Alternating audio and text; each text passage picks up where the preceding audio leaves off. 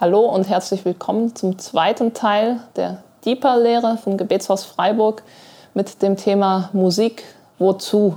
Funktionen von Musik im biblischen Kontext. Ich bin ein Mensch, der selber viel Musik macht und äh, deswegen interessiert mich auch dieses Thema. Und so im Rahmen der Vorbereitung dieser Lehre habe ich nochmal dran gedacht, wie das bei mir angefangen hat mit dem Musikmachen und wie das eigentlich war. Also das war äh, mit 13, dass ich angefangen habe, mich wirklich für Musik zu interessieren und Jesus kennengelernt habe ich erst zehn Jahre später. Aber tatsächlich war es so, dass ich ähm, eigentlich in einem recht intellektuell geprägten Umfeld äh, gelebt habe und dass ich dann so in der Pubertät viel auch die Sinnfrage gestellt habe und auch äh, mir immer die Frage kam oder der Gedanke, es muss doch noch irgendwie mehr geben, als ich mit dem Verstand erfassen kann. Und tatsächlich habe ich die Musik entdeckt und dann auch als etwas, was halt mehr als den Verstand noch anspr anspricht. Habe Musik schätzen gelernt als etwas, wo man gefordert ist, quasi sowohl Hirn als auch Herz als auch Hände einzusetzen. Und ja, ist für mich mit äh, eine, eine Bestätigung dafür, dass Musik ja, viele Auswirkungen, viele Funktionen, viele Facetten hat. Gott sei Dank durfte ich später dann Jesus kennenlernen und auch nochmal merken, was für einen Unterschied es macht, Musik für Gott zu machen. Im letzten Teil dieser Lehre habe ich so über die Anfänge von Musik in der Bibel äh, gesprochen, einige Funktionen erwähnt. Wir sind ein bisschen reingegangen Heute möchte ich weitermachen und weitere Funktionen von Musik erwähnen und dazu aber auch weiter differenzieren, Dinge, die schon beim letzten Mal genannt wurden. Mit einem großen Oberpunkt beginne ich, nämlich Musik kann eine positive geistliche Wirkung haben, auf verschiedene Arten. Eine positive geistliche Wirkung. Eine Situation, die mir dazu einfällt, ist die Situation, als Paulus und Silas im Gefängnis waren und dann heißt es, dass sie in der Nacht Lobpreis gemacht haben. Ich lese aus Apostelgeschichte 16, Vers 25. Um Mitternacht beteten Paulus und Silas und sangen Loblieder, und die Gefangenen hörten ihnen zu. Plötzlich begann ein gewaltiges Erdbeben, so dass die Grundmauern des Gefängnisses wankten. Mit einem Schlag sprangen die Türen auf und allen fielen die Fesseln ab. Wir sehen hier, dass Musik im wahrsten Sinn des Wortes eine befreiende Wirkung gehabt hat.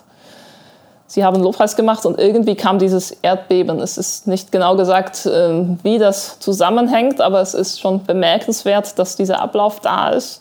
Und wir sehen, dass eine große Kraftwirkung da ist, ein Erdbeben, das die Türen aufsprengt. Wir sehen, dass etwas Übernatürliches geschieht.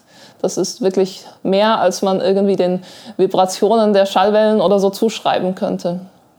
Eine befreiende Wirkung. Auch in einem anderen Sinn befreiend und auch heilsam. Da gibt es eine Stelle in 1 Samuel 16, wo wir sehen, dass Musik so eine Wirkung hat. Es geht um den König Saul ähm, und es wird gesagt, dass er durch einen bösen Geist geängstigt wird. Also es geht ihm nicht gut, er hat, äh, ja, er hat Angst, er ist in einem schlechten Zustand. Und ähm, dann kommen die Knechte Sauls auf die Idee zu sagen, Moment mal, such doch einen Musiker, der irgendwie gut spielen kann und vielleicht könnte das helfen. Ich lese 1 Samuel 16, Vers 16. Unser Herr befehle seinen Knechten, die vor ihm stehen, dass sie einen Mann suchen, der die Zither zu spielen weiß. Und es wird geschehen, wenn der böse Geist von Gott über dich kommt, so wird er mit seiner Hand spielen und es wird besser mit ihm werden. Und dann Vers 23. Und es geschah, wenn der Geist von Gott über Saul kam, nahm David die Zither und spielte darauf mit seiner Hand.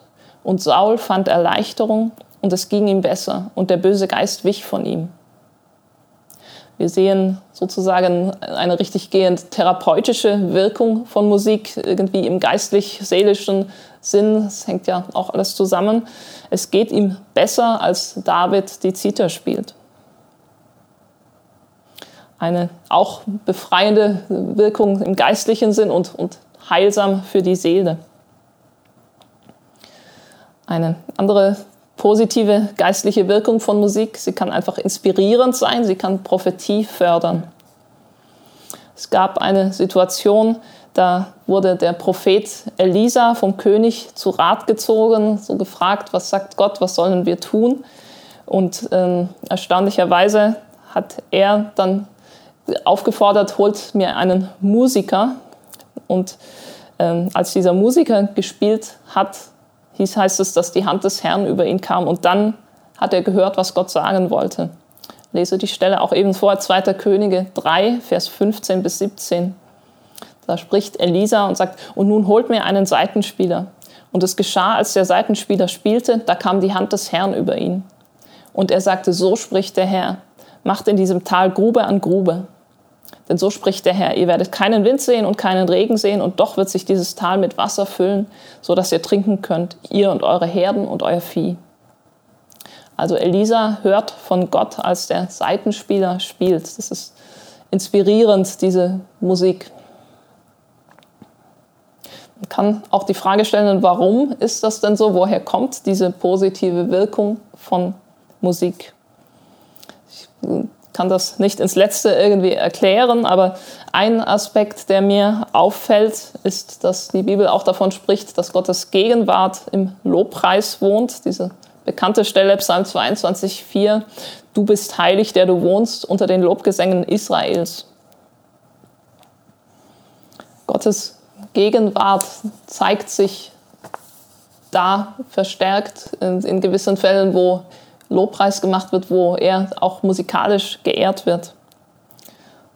Da auch eine sehr schöne Stelle äh, bei der Einweihung des Tempels unter Salomon, als es heißt, dass da die Priester sich geheiligt hatten und dann waren diverse Musiker mit Zimbeln, Harfen, Zittern und 120 Priester mit Trompeten und dann heißt es in 2. Chronik 5 ab Vers 13 und es geschah, als die Trompeter und die Sänger wie ein Mann waren, um eine Stimme hören zu lassen, den Herrn zu loben und zu preisen und als sie die Stimme erhoben mit Trompeten und Zimbeln und Musikinstrumenten beim Lob des Herrn, denn er ist gütig, denn seine Gnade währt ewig. Da wurde das Haus, das Haus des Herrn mit einer Wolke erfüllt.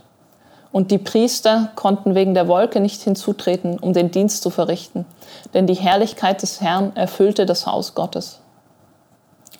Hier kommt diese Wolke, die Herrlichkeit Gottes, zu dem Zeitpunkt, als viele, viele Musiker und Sänger in großer Einheit zusammen Gott loben. Ein Gedanke, der auch gut zu etwas aus dem Neuen Testament passt. Dann gibt es auch eine Stelle in Epheser 5, wo Musik mit der Erfüllung durch den Heiligen Geist assoziiert wird. Da schreibt Paulus Epheser 5, 18, 19 und berauscht euch nicht mit Wein, worin Ausschweifung ist, sondern werdet voller Geist, indem ihr zueinander in Psalmen und Lobliedern und geistlichen Liedern redet und dem Herrn mit eurem Herzen singt und spielt. Also dieses zueinander reden in Psalmen und Liedern und das Singen und Spielen im Herzen wird äh, damit verbunden, so werdet ihr dann voller Geist.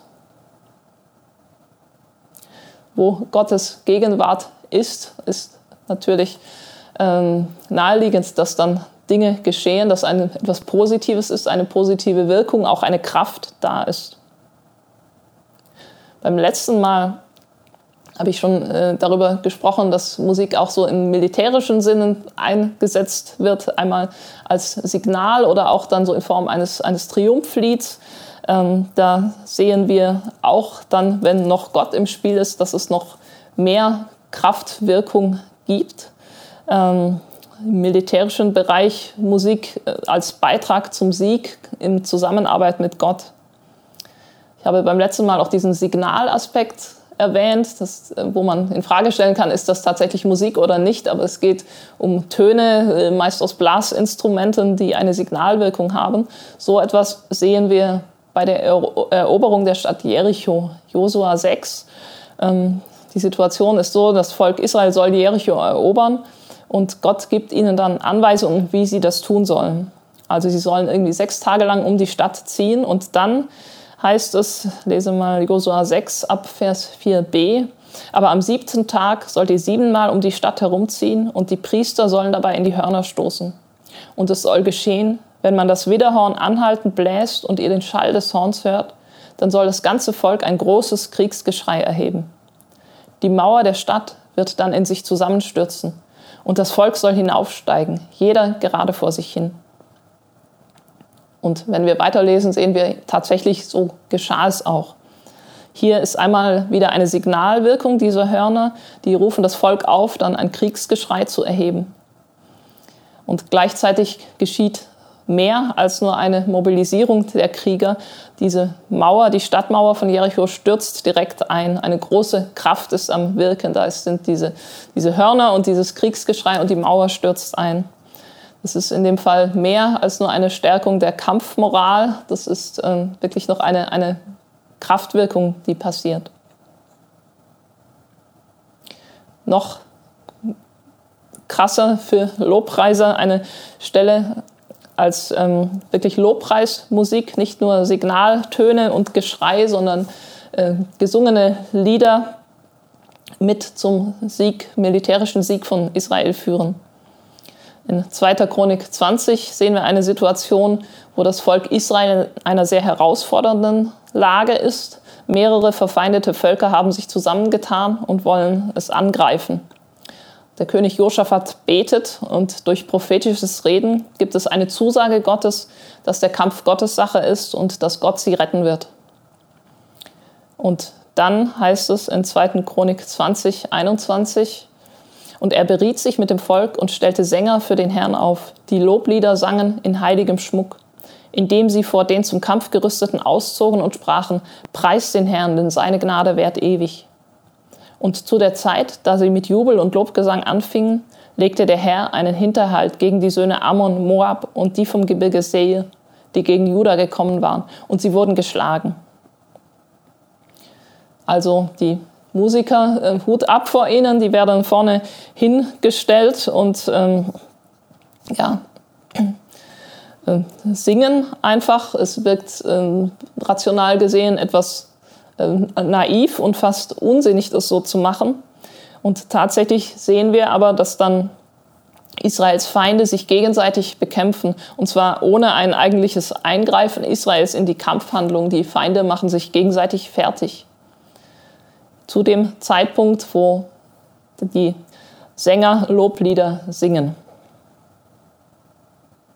Auch der Dank dafür wird dann prompt musikalisch umgesetzt. In Vers 27 heißt es, und alle Männer von Juda und Jerusalem kehrten zurück mit Josaphat an ihrer Spitze, um nach Jerusalem zurückzukehren mit Freuden. Denn der Herr hatte ihnen Freude an ihren Feinden gegeben. Und sie kamen nach Jerusalem zum Haus des Herrn mit Harfen und mit Zitern und mit Trompeten. Und der Schrecken Gottes fiel auf alle Königreiche der Länder, als sie hörten, dass der Herr mit den Feinden Israels gekämpft hatte. Hier wird die Freude über den Sieg auch wieder ausgedrückt durch Musik. Also eine Emotion, Freude wird transportiert. Das Transportieren von Emotionen haben wir auch schon im letzten Teil gesehen, auch so bei diesem so sowas wie eine kleine Begrüßungsparty, auch bei einem Liebeslied ähm, auch bei einer Klage wird äh, Emotion transportiert, dann eben keine Freude, sondern Trauer. Das ist ein weiterer Aspekt, Funktionen von, von Musik. Musik als Ausdrucksmöglichkeit von Emotionen. Musik kann helfen, Dinge tiefer auszudrücken, als man es allein durch Worte tun könnte viele Beispiele in den Psalmen, die Psalmen, die eigentlich Lieder sind. Uns ist halt nur der Text überliefert.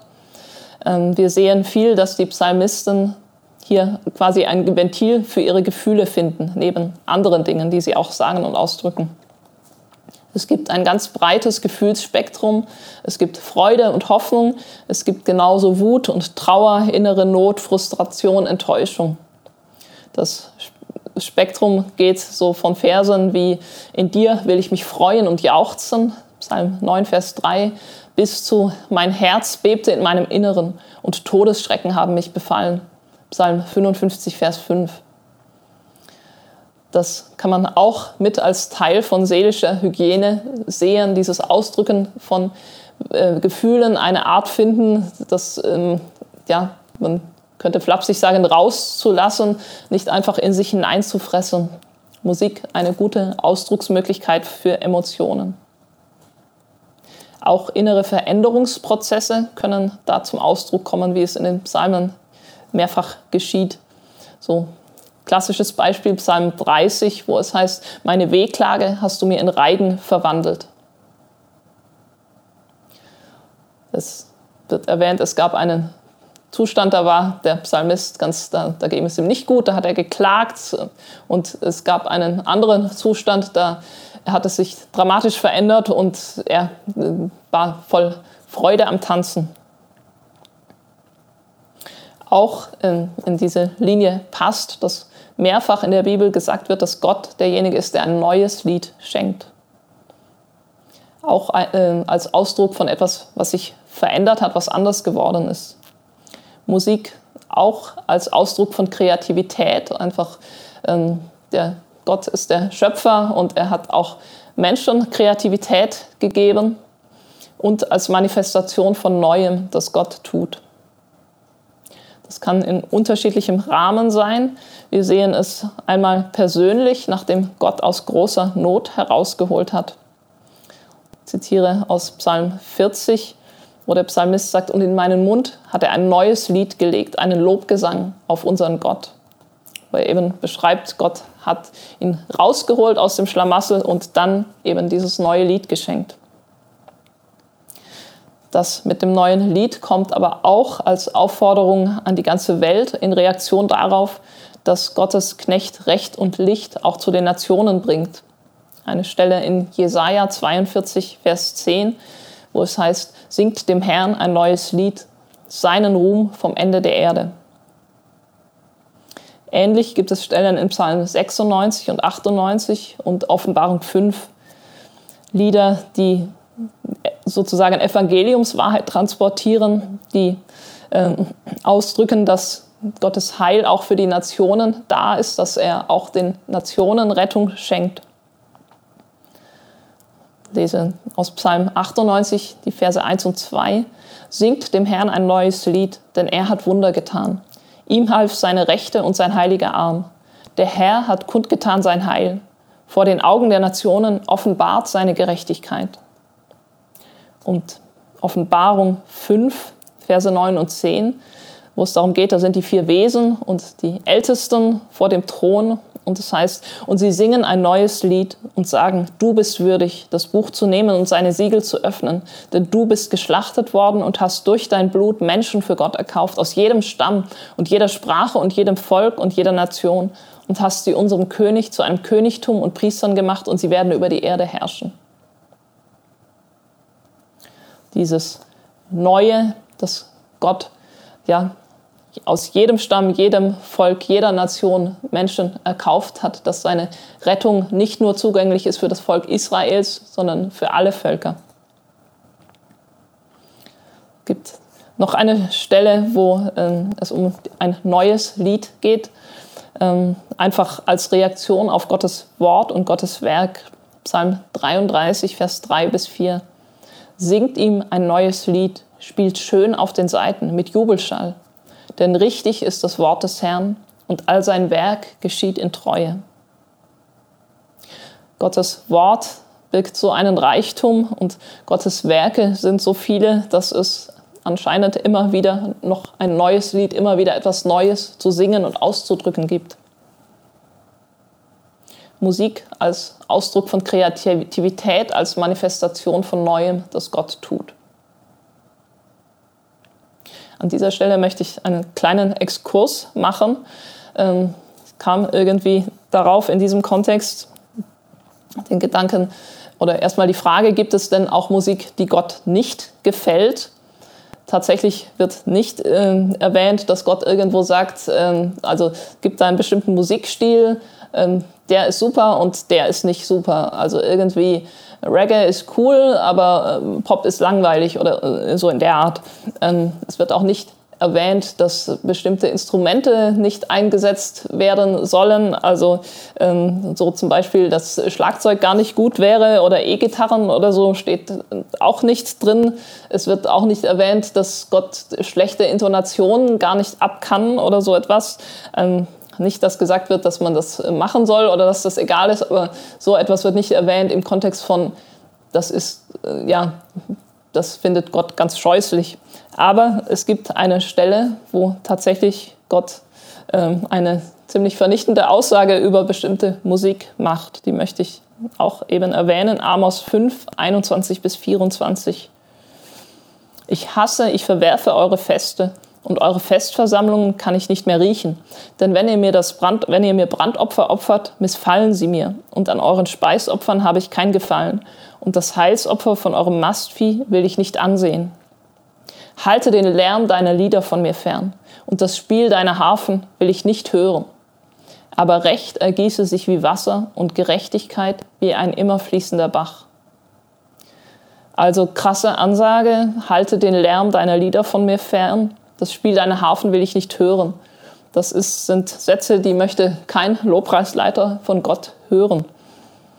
Worum geht es hier? Es geht hier darum, dass ähm, die Menschen zwar wohl fromme Handlungen ähm, vollziehen, religiös Dinge tun und auch Musik machen, aber dass letztlich kein gottgefälliger Lebenswandel da ist, dass sie andere Dinge eklatant vernachlässigen, die Gott wichtig sind.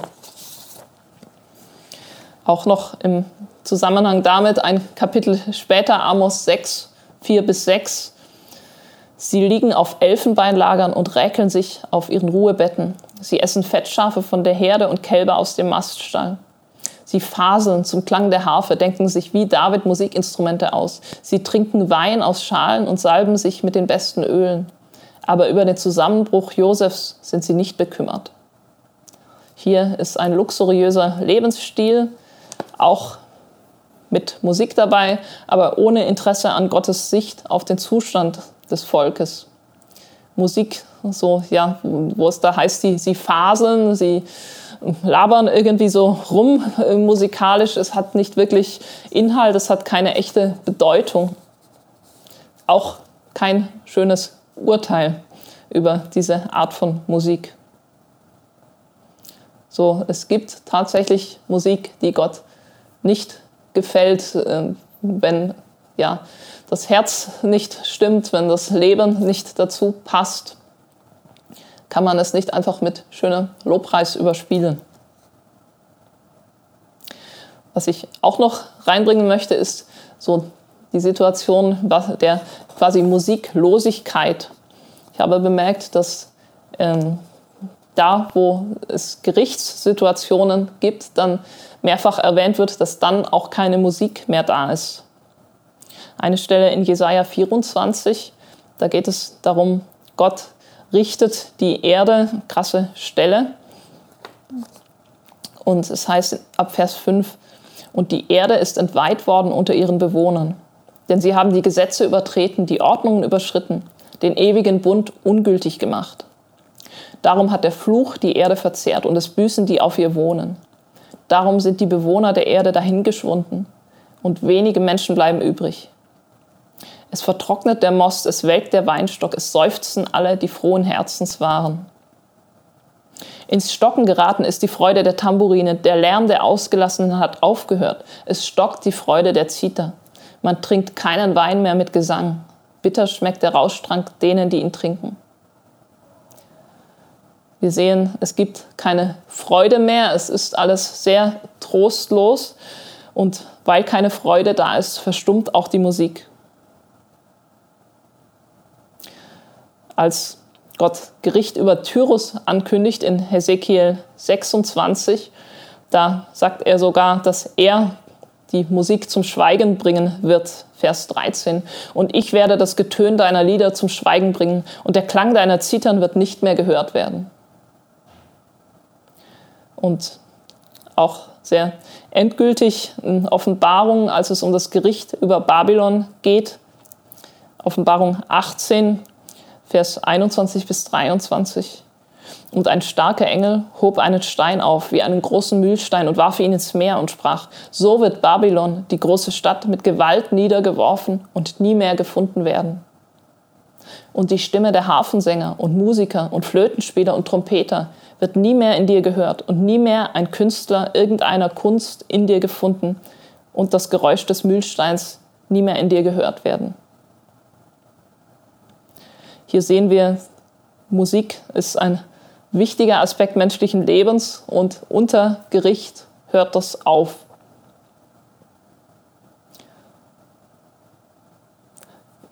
Krass auch irgendwie, wie, wie bedeutungsvoll Musik auch dadurch wird, wenn man, wenn man darüber nachdenkt, ja, in so einer krassen Situation gibt es eben keine Musik mehr und dann fehlt wirklich etwas.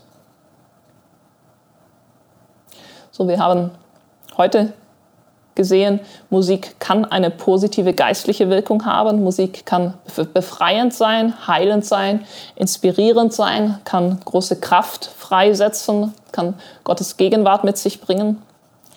Musik kann Ausdruck von Emotionen sein. Musik kann eine kreative Handlung, ein Ausleben von Kreativität sein. Es gibt tatsächlich Musik, die Gott nicht gefällt und Musiklosigkeit kann eine Konsequenz von Gottes Gericht sein. Mich bestärkt das darin, Musik ernst zu nehmen, den Reichtum, der darin liegt, zu suchen, Neues zu entdecken, Gott zu fragen, was ihm gefällt in Bezug auf Musik. Im dritten Teil dieser Lehre, der dann auch der letzte ist, möchte ich noch mehr darüber sprechen, was denn nun die Implikationen für uns heute, für Menschen, die Jesus nachfolgen und Musik machen, ähm, sind, ähm, was wir lernen können, worauf wir achten können, wie, wie wir ja, diese Gedanken mit einbeziehen können. Für heute möchte ich mit einem Gebet abschließen.